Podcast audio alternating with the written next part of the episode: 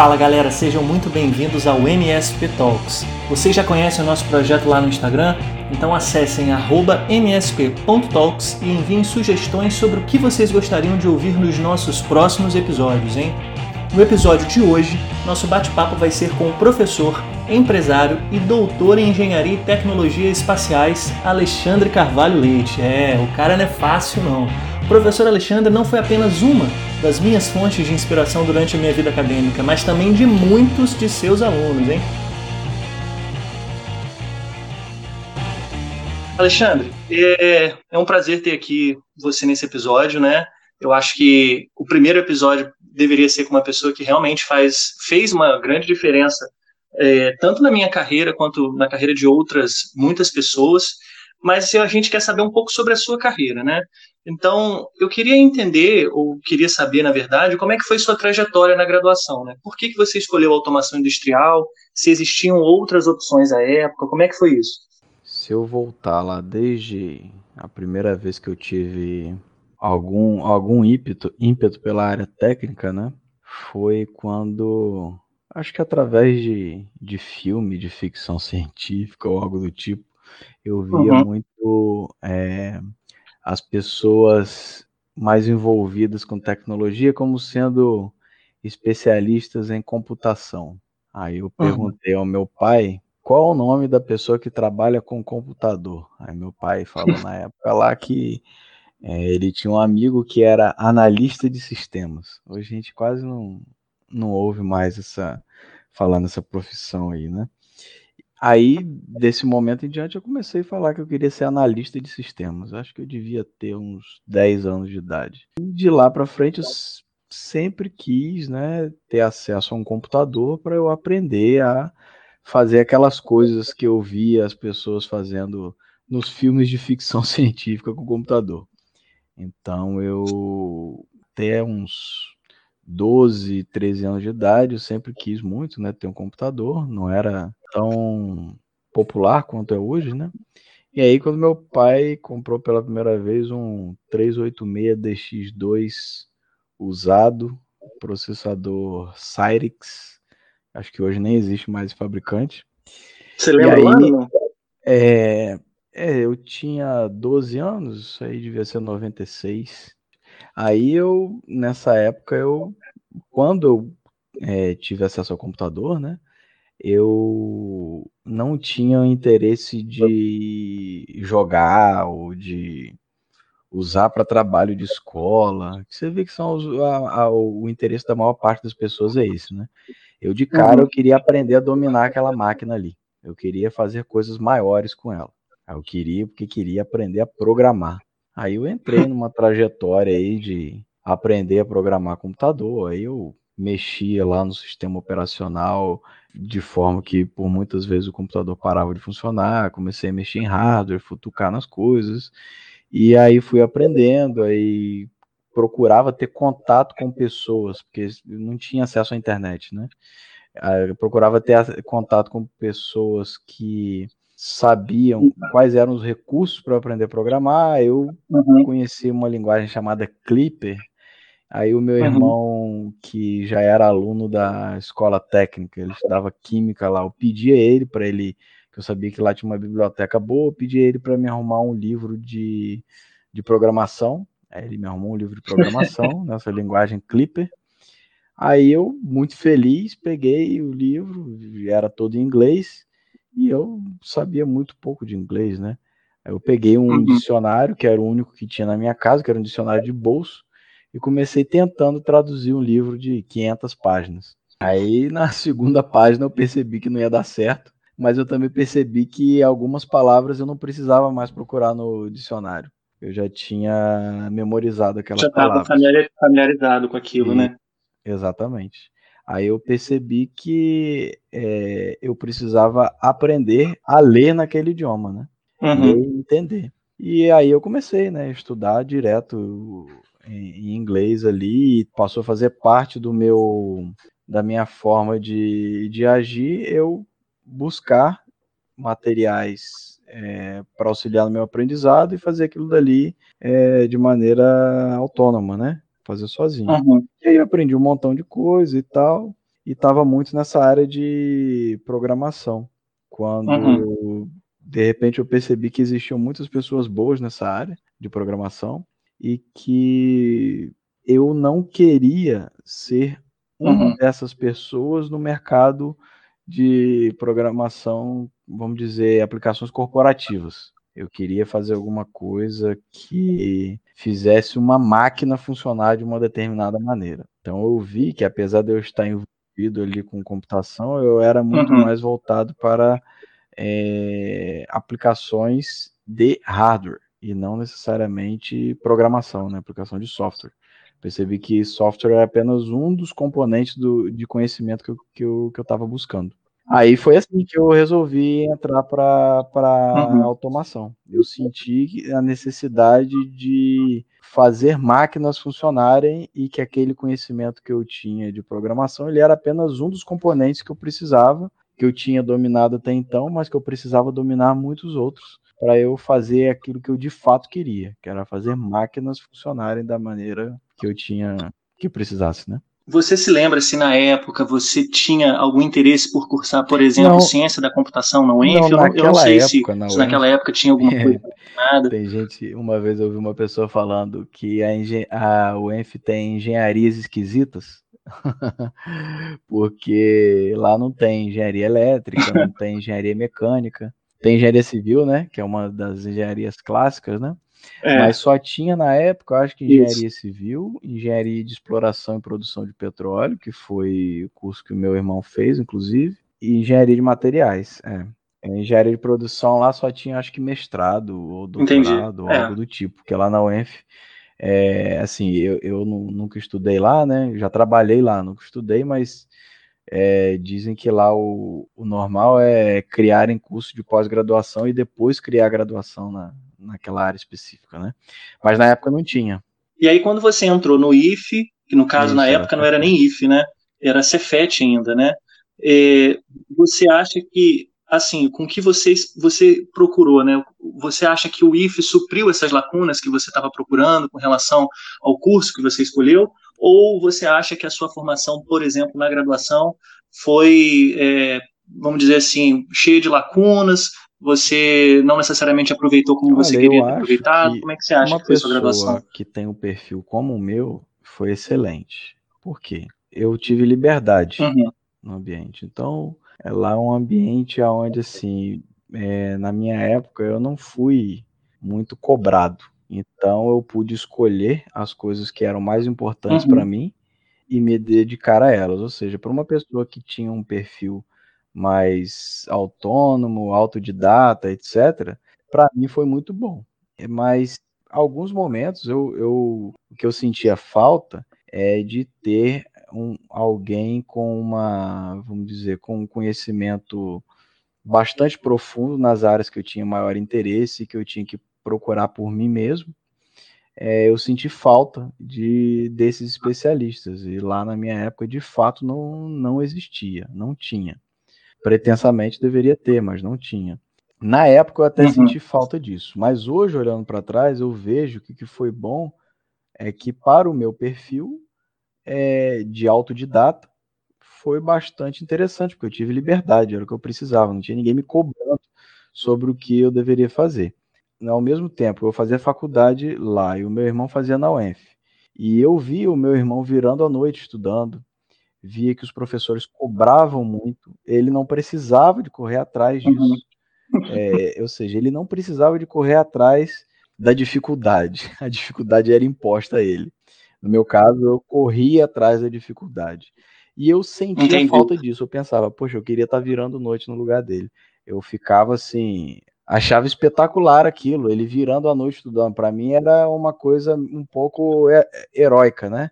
ver, ver uma pessoa se dedicando para poder alcançar um resultado e era uma coisa difícil. Eu, eu tinha, de, de certo modo, dentro de mim a impressão de que aquilo ali forjava o caráter dele e forjava ele tecnicamente. Caráter nem tanto, eu não tinha essa impressão, mas, uhum. mas que forjava ele tecnicamente. Então, eu queria passar por isso. Isso Entendi. não tinha no IF. Entendi. Você achou então que, que a graduação foi um pouco mais macia, foi, vamos assim dizer, foi. mais mórbida, né? mais soft. foi que eu tive um pouco mais desse estilo, pude, né? É, dar foco e, mas... para as coisas que me interessavam mais. Agora, foi por isso foi. que depois você escolheu o INPE? Como é que você conheceu? Que Porque você fez mestrado e doutorado lá, né? Eu queria ter uma experiência de, de algo que me elevasse a um nível uhum. mais alto, porque eu via que os melhores caras da minha área, eles estavam, é, eles passavam por essa experiência necessariamente, estudavam nos melhores lugares aonde tinha Entendi. essa experiência. Então eu eu fui buscar um lugar que me desse essa experiência, que foi quando eu vi aquela aquela reportagem do é, do acidente do VLS, né? Que morreram 29 pessoas uhum. e tal, foi um desastre. E naquele momento eu, eu fiquei sabendo da existência do INPE, né? Que aí teve uma reportagem falando quantas é, quanta, quanto conhecimento foi perdido naquele acidente, quanto tempo demoraria para repor tudo aquilo ali, que era muito valioso, etc. Então eu pensei, poxa, tem um lugar desse e tem pós-graduação, então eu quero para lá. Mas antes disso, eu já estava é. me. Eu já, já estava nessa postura minha de autodidata. Eu já tinha começado a comprar os livros que os alunos de engenharia uhum. de outras universidades estudavam, e eu, nessa minha busca autodidata por, pelo melhor, eu via o que eles estudavam lá, via o que eu não estudava na minha universidade, e eu comprei, é, eu Exatamente. Aí eu mesmo comprei. E você mesmo queria preencher essa livro, né? Nesse caso era o, os livros, né? O primeiro livro que eu comprei foi o Ogata. E eu estudava ele sozinho, direto, uhum. e adorava. Aquilo dali para mim uhum. era como se eu tivesse brincando ali, né? E aí quando veio, aí depois disso que eu fui é, tentar pós-graduação lá no INPE, né? E você não chegou a pensar, por exemplo, a ir para algumas universidades mais perto, eu como pensei, o FRJ, o UF, o próprio INE também. A, a tentar três universidades, três, é, acho que isso, três universidades. Eu tentei na UFES, na UF e na UFRJ. Só que como uhum. o meu diploma era de tecnólogo, é, existia uma os regimentos dos uhum. dos cursos de pós-graduação eles não aceitavam quem tinha formação em tecnólogo então eu eu os professores Entendi. eles me aceitavam porque eu já tinha publicação eu tinha corrido atrás de eu mesmo fazer publicações e os professores gostaram dessa dessa dessa atitude minha isso exatamente dessa iniciativa eu já tinha é, eu mesmo tinha arrumado formas de financiar minha participação nos, nos congressos, porque como não tinha essa vida acadêmica no IFE, é, eu, eu mesmo tive que correr atrás disso, de financiar, de publicar, uhum. de apresentar. Eu fiz tudo isso sem orientador. Então, quando os professores dessas universidades viam que eu tinha feito isso sem orientador, eles pensavam: bem, eu vou ter um cara que tá pronto, né? Que a gente costuma dizer do meio acadêmico, ou seja, um cara que ele consegue fazer as coisas sozinho, não vai me dar uhum. muito trabalho. Então, os professores das universidades, eles se, eles se colocaram à disposição para me orientar, mas o regimento lá não, não aceitava, então não fui aceito nessas universidades por causa disso. Aí, quando eu fiquei sabendo que no INPE existia um curso de, de adaptação, que você ia nesse curso de adaptação, assistia às aulas e ao final desse curso você tinha prova, e o que selecionava era a prova. Eu pensei, bem, é a minha oportunidade. Eu vou poder ser selecionado através de, de mérito, né? Os caras não vão me contar por causa de um título. Então eu, uhum. eu entrei, tinham duas provas, uma de controle automático e outra de mecânica celeste. Aí eu felizmente fui muito bem, e conseguir uhum. não apenas ser aprovado, como ser aprovado com bolsa e custear minha permanência lá. Muito é. bom. E você gostou tanto que fez o doutorado depois, né? Eu me lembro que uma vez você comentou alguma coisa comigo sobre, é, no término do mestrado, você achou que aquilo não era suficiente, que você precisava de algo mais, e daí você é, foi para o doutorado. Mas logo quando você entrou no doutorado veio a oportunidade do DLR, né? Conta pra gente como é que foi, foi essa transição de mestrado para doutorado e quando que você descobriu sobre o uhum. DLR, essa oportunidade, essas, quem é que te conectou é, ao DLR? Essas, vamos dizer, essas, tudo isso surgiu como uma necessidade natural no meio do caminho. Ou seja, eu tinha de fato interesses genuínos em determinadas coisas e sentia a necessidade de partir para outro nível. Não foi nada planejado. Eu lembro até que eu dizia muito para minha mãe assim: é, mãe, eu, eu uhum. só quero fazer mestrado, porque os, o, eu vejo que os outros colegas da minha idade que estão fazendo engenharia em outros lugares, eles levam cinco até seis anos para se formar e eu, com tecnólogo que vai demorar três anos, eu faço mestrado de dois anos, e em cinco anos eu já tenho mestrado. Então, a minha ideia era essa: eu terminar em cinco anos, eu terminar uhum. é, com o mestrado. Mas, claro que, como aluno de universidade pública, a gente não conta com a greve no meio do caminho, né? Aí as greves fazem isso demorar um pouco. No meu caso, até não é demorou é tanto assim, não. Acho que eu perdi só um ano de greve só.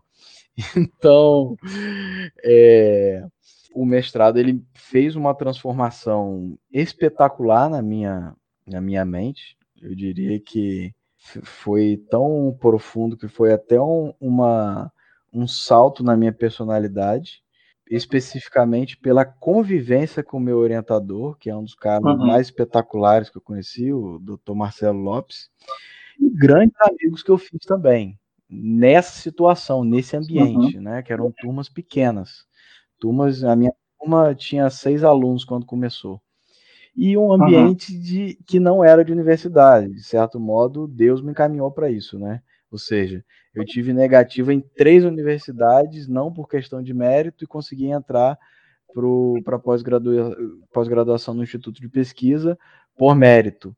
E foi um ambiente espetacular, porque não era um ambiente de universidade. Você não tinha aquela questão de, é, vamos dizer, você não tinha o pessoal muito jovem, era um pessoal mais velho, era só gente que tinha já uhum. estava compromissada com coisas, vamos dizer, aplicações do mundo real.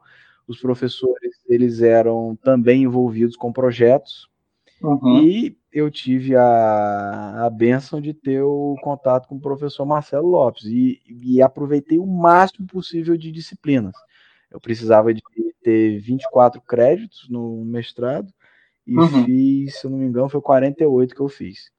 Então, o dobro, aproveitei o máximo. Eu queria aprender coisas que eu não tinha aprendido na graduação, eu quis aprender no mestrado. E ah, quando eu apresentei né, o mestrado, logo assim que eu terminei, eu pensei, é, eu não estou me sentindo diferente, não. Talvez porque isso acontece com todo mundo, né? A sua transformação ela já aconteceu antes. Não foi naquele evento, não foi naquele evento da apresentação. É no processo, né? Então, quando é. você vai para a apresentação, você já tem que estar muito mais do que preparado. Aquilo dali, de fato, tem que ser apenas uma etapa formal. Você não pode ir para a apresentação tendo a dúvida se você vai se você vai passar bem daquilo ali. Você tem que ter a certeza disso, né? Você tem que estar, estar preparado. Então, quando eu terminei uhum. aquilo ali, eu pensei assim, eu não estou me sentindo diferente. Essa apresentação não me mudou. Então, só que a, a, a, mudança do mestrado foi tão boa que eu quero passar por uma outra mudança. Mas eu senti que eu precisava de, de uma mudança mais forte na minha personalidade e tecnicamente, de modo que eu precisaria absorver isso de uma cultura diferente, de uma cultura de engenharia diferente, e isso deveria vir de um, de, de um país que uhum. construiu uma cultura de engenharia superior àquela que eu tinha conhecido até então.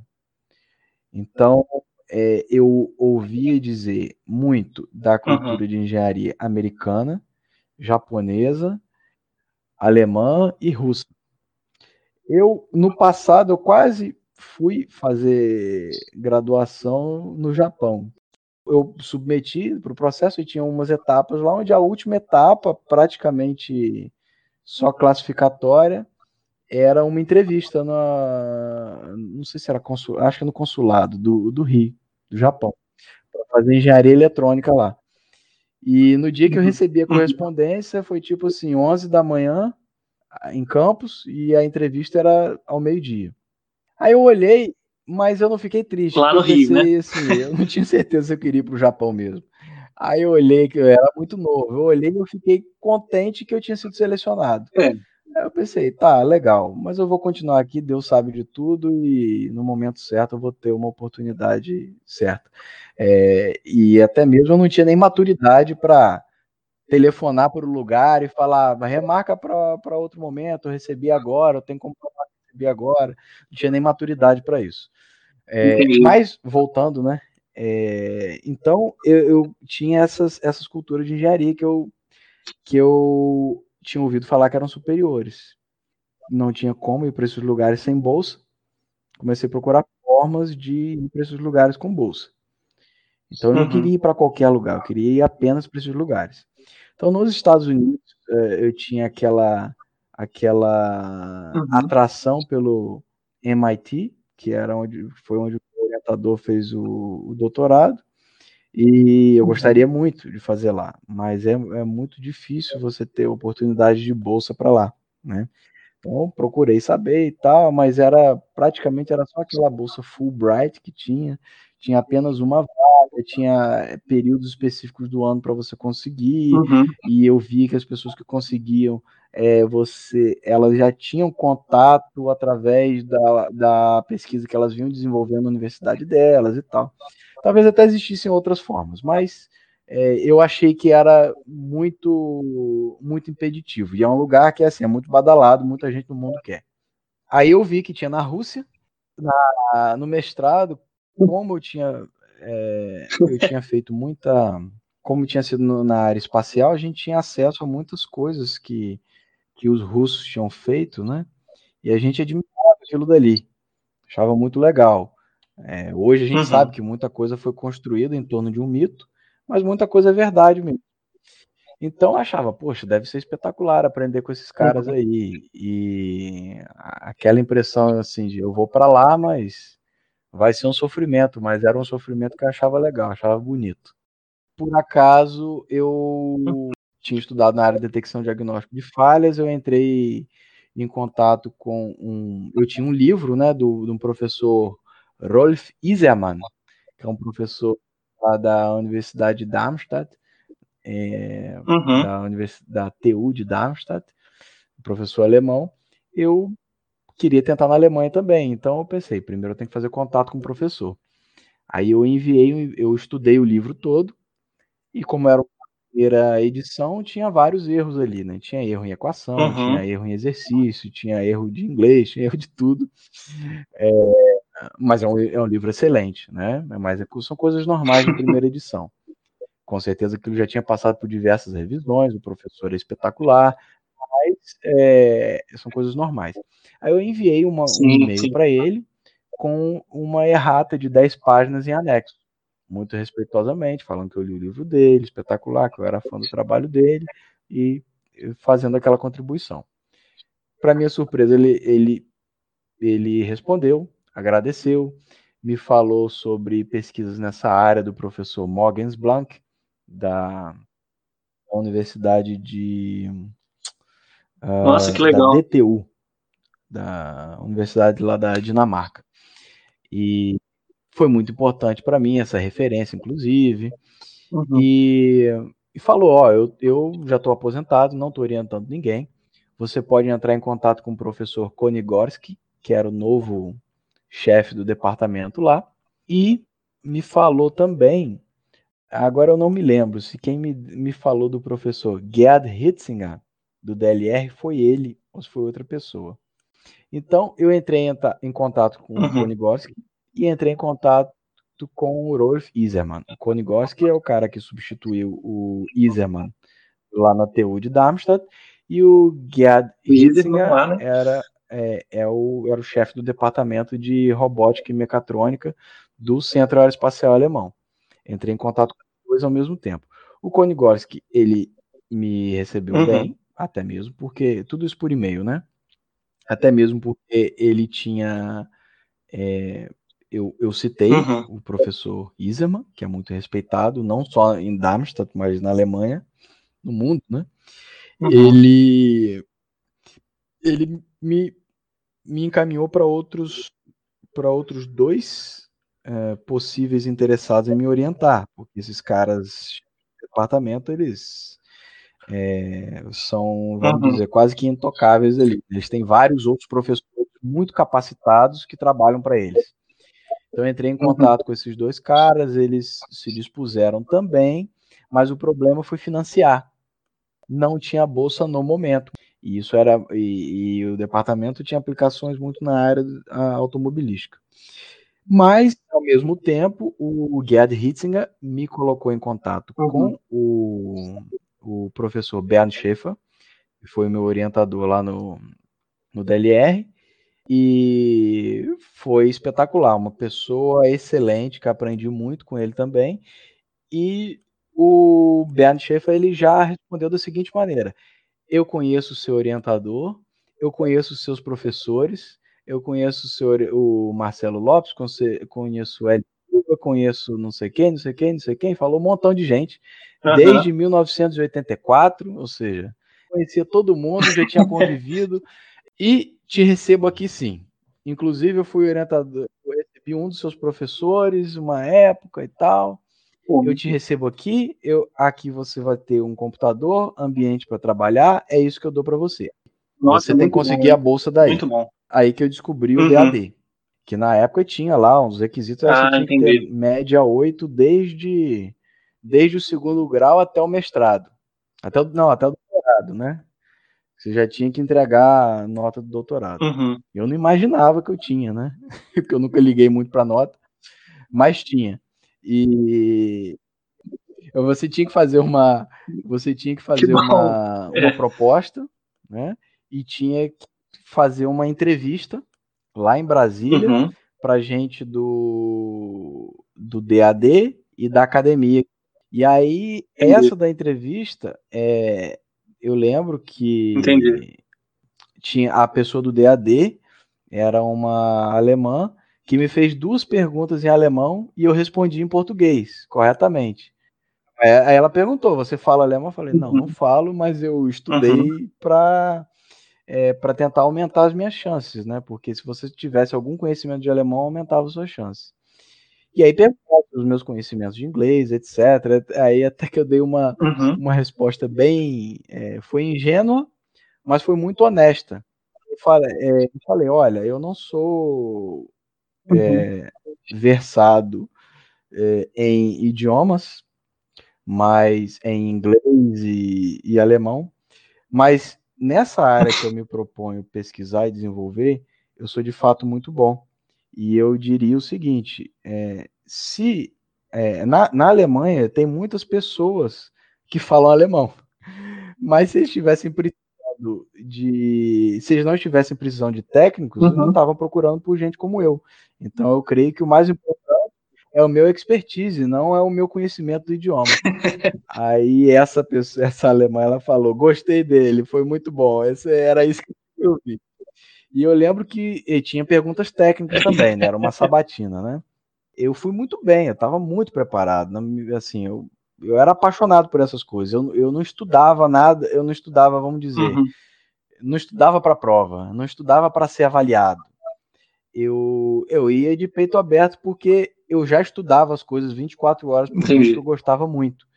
Então, eu gostava muito de ouvir as definições de coisas que eu já tinha estudado, eu gostava de ouvir da boca do meu orientador. Eu pensava assim, eu quero saber da visão dele. Eu não quero saber o que eu ouvi no livro, quero né, saber de uma pessoa que eu admiro, eu sei que é muito boa nisso aí. Então, eles me fizeram perguntas altamente conceituais que eu tinha muita facilidade de responder ali. Eu respondi com muita propriedade. Uhum. Então, eu saí tranquilo e, e, e sair aprovado, né? Aí eu lembro até que muitas pessoas que lá na, na fila de espera lá, né, cada um de uma área, ele quando a gente se encontrou em Bonn, que é a sede do DAD, eles falaram comigo que eu tinha sido o único da área no Brasil, a, da área aeroespacial uhum. que tinha sido selecionado.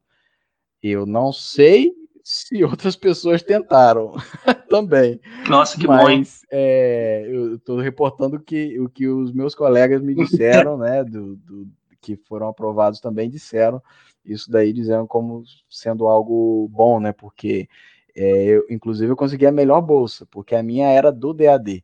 Isso era um programa compartilhado. DAD, CNPq, CAPES. O meu foi 100% DAD, Entendi. Onde eu consegui, onde o pagamento era melhor, a bolsa era melhor, uhum. e você conseguiu uma, um curso de, de alemão pago por eles, e tinha as condições lá de, de renovação, eles pagavam para o seu orientador Pô, que legal, é, brasileiro ir duas vezes à Alemanha, para o seu orientador alemão ir duas vezes ao Brasil, e tinha várias outras coisas. Tem coisa que até hoje tem e eu não uso, que eu posso pedir livro Muito lá bom. e eles mandam livro. Tem colegas que usam e falou que tem uma pilha lá de 100 livros é, de graça, de qualidade, da Springer. A única coisa ah. que o DAD pedia, fazia, é, pedia da gente Entendi. era que é, enviava convites para ir em reuniões com outros alunos e gente do próprio DAD, como confraternização, vamos dizer, com tudo pago em locais específicos uhum. da Alemanha. A única coisa que eles pediam era isso. É muito bom. Agora, Alexandre, é, você, assim, quais são as principais mudanças que você percebe entre a sua formação, né, a formação da sua geração, ou a sua formação em específico, e a formação da geração atual? Quais hum. são as lacunas é, que você eu, vê, se tem diferença, se não tem, se melhorou, se piorou? Muito, eu observo muito nos meus alunos, né?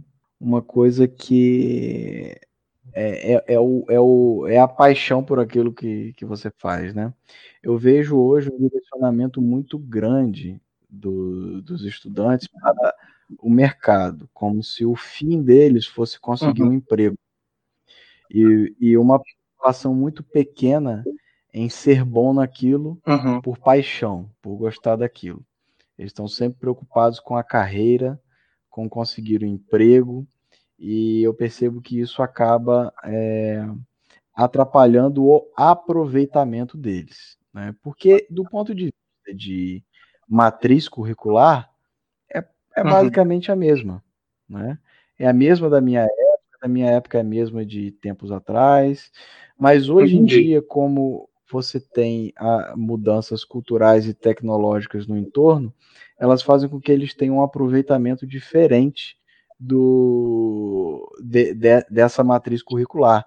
Então, eles se focam muito em ferramentas, em ferramentas computacionais, ao invés de compreender bem os uhum. métodos. Eu percebo que isso é uma coisa que que empobrece um pouco a formação daqueles que fazem isso, né? Naturalmente tem muitas pessoas interessantes.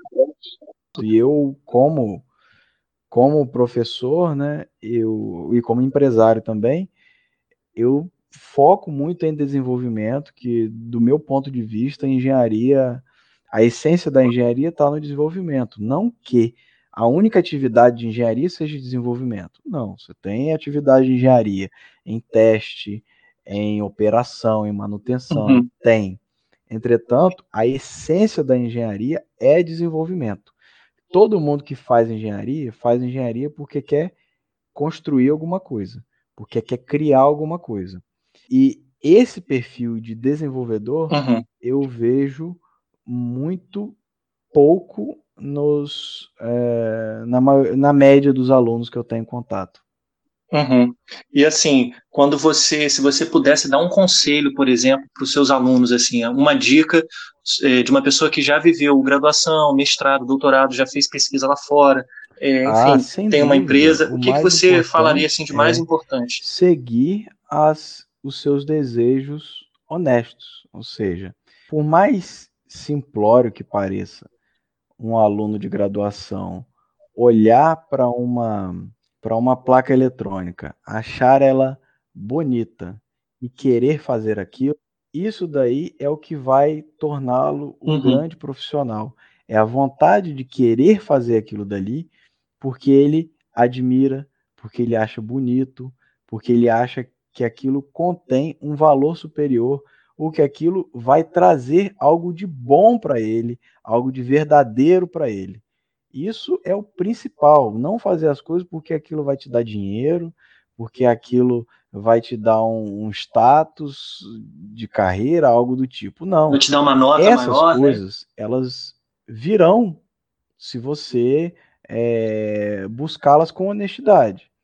Ou seja, se você buscar é, ser um bom profissional com honestidade, você vai ser um cara, você vai ser um cara é, bom de fato. Você não vai ser um cara bom é, só na aparência, né? Então, com certeza, é, é seguir os seus uhum. desejos genuínos de, de realizar as coisas. É basicamente isso. Entendi. E assim, para a gente poder finalizar nossa conversa aqui, a gente já passou por vários tópicos interessantes e tem um que eu, eu gostaria de tocar. É, voltando um pouco na sua trajetória acadêmica, se você pudesse mudar alguma coisa na sua trajetória acadêmica, é, tendo em vista o conhecimento que você tem hoje, você mudaria alguma coisa? Não sei, faria um curso diferente, ou iria para uma outra cidade, uhum. ou aprenderia uma nova língua, ou iria para um outro país? O que, que você mudaria? É, hoje, é, isso é muito. Em momentos da minha, da minha vida e nesses momentos que a gente conversou aqui, eu com certeza responderia que sim, que mudaria e diria exatamente o que eu mudaria. Mas hoje, especificamente, uhum. eu digo que eu não mudaria nada. Por quê? Primeiro, porque eu sou muito feliz como eu estou hoje. É muito difícil eu chegar no, uhum. no ponto que eu estou hoje sem ter passado pela trajetória que eu passei. Então, se eu imaginar que eu estaria em, em, um outro local, em outras condições, vivendo uma outra vida diferente dessa que eu estou hoje, eu não gostaria. Eu sou muito feliz com a vida que eu tenho hoje. Eu tenho orgulho das coisas que eu alcancei. Eu sou feliz com os resultados que eu obtive e sou extremamente realizado com, com as coisas que eu queria realizar e de fato consegui. Eu não tinha ambições muito grandes é, profissionais. Então, as coisas que eu queria fazer era basicamente, eu quero fazer um trabalho alguma vez na vida com avião, fiz. Quero fazer algum trabalho uma vez na vida com robô, fiz. Com defesa, fiz. Com dispositivo médico, fiz. Quero uma vez é, trabalhar com um veículo espacial, fazer experimento real e de... fiz. Quero uma vez pegar um sistema complexo, fazer o modelo dele todo, desenvolver todos os controladores, implementar, testar, validar em condição de falha em ambientes diferentes e no real, no modelo, na simulação, tudo experimental, fiz. Então, estou feliz, tudo que eu queria fazer eu fiz. Agora estou tentando fazer outras coisas. É, e não queria que, que estar em uma posição diferente hoje. Eu quero vencer as lutas que eu, que eu estou batalhando hoje. Uhum. Eu quero vencer nas condições que eu estou. Então, estou muito feliz com o que Deus me deu e não mudaria nada. Faria tudo que eu fiz, é, teria feito. E se eu puder falar para um filho, um irmão, um amigo, de como, é, da uhum. minha experiência, o que ele não deveria fazer seria das vezes que eu perdi tempo com coisas que foram inúteis, que poderia ter dedicado mais tempo às coisas úteis e boas, eu teria feito isso. Ou seja, o tempo que eu deixei de, de me dedicar ao aprendizado para é, fazer uma atividade de ócio qualquer que não agregou muito, eu teria é, dedicado mais tempo ao, ao estudo e ao trabalho. Claro que o ócio muitas vezes é importante também, né? Você precisa a sua cabeça funcionar. Mas eu, uhum. especificamente, Sim, claro, é. tenho um problema com isso. Eu tenho um problema de. Você acha que está perdendo tempo tanto, quando você não está fazendo uma coisa útil? Eu tenho um problema com gerenciamento de prioridade. Isso tem a ver um pouco com a minha, com o meu temperamento também, que assim, eu tô se eu estiver fazendo uma coisa importante, eu me concentro naquilo dali, eu não vou fazer mais nada, eu vou fazer uhum. aquilo dali até o final, até ficar da melhor forma possível, independente de hora, independente de, de comida, independente de ir ao banheiro, tudo, vou ficar fazendo aquilo dali direto. Mas se for uma coisa boba, eu também vou ficar naquilo dali direto. Mas no momento que você está fazendo, você consegue é, ter essa diferença do que, que é, vamos dizer assim, tenho, assim, não claro, tão útil, do tenho, que, que é útil? Tenho. Você consegue ter essa clareza, assim, eu estou fazendo uma coisa idiota aqui e eu vou passar mais três horas fazendo. É, é, você ceder a tentação, né? Ou seja, se você. É, se eu fosse mais santo, ou seja, se eu, ceder, se eu cedesse menos às tentações, eu teria menos esse problema. Entendi. Bom, Alexandre, olha, foi muito bom conversar com você. A gente vai, é, obviamente, fazer outros uhum. episódios, mas aí já falando da parte um pouco mais técnica, tá? Eu acho que é, você tem muito a agregar, não só para os alunos que estão fazendo agora controle e automação, mas para outros alunos de engenharia também. É, a gente vai selecionar um outro set list de perguntas, aí já voltadas para a área técnica, e aí você vai Puxa, muito é, bom, poder Paulo, conversar melhor com a gente. Muito tá obrigado bom? pela oportunidade e parabéns por, pelo, por esse trabalho que você está fazendo, porque isso daí é uma mudança de cultura, né? A gente tem uma, uma cultura que tem que ser uhum. mais voltada para coisas verdadeiras, coisas boas, coisas bonitas, né? A gente tem que ter uma cultura voltada para isso. Isso que você está fazendo é exatamente isso. A gente olhar lá no Instagram, você vê que é tudo feito com todo cuidado, que você organiza todas as todos os MSP Talks de forma muito profissional. Agora criou esse é, podcast de uma maneira também muito profissional, muito legal. E isso daí você está dando uma excelente contribuição uhum.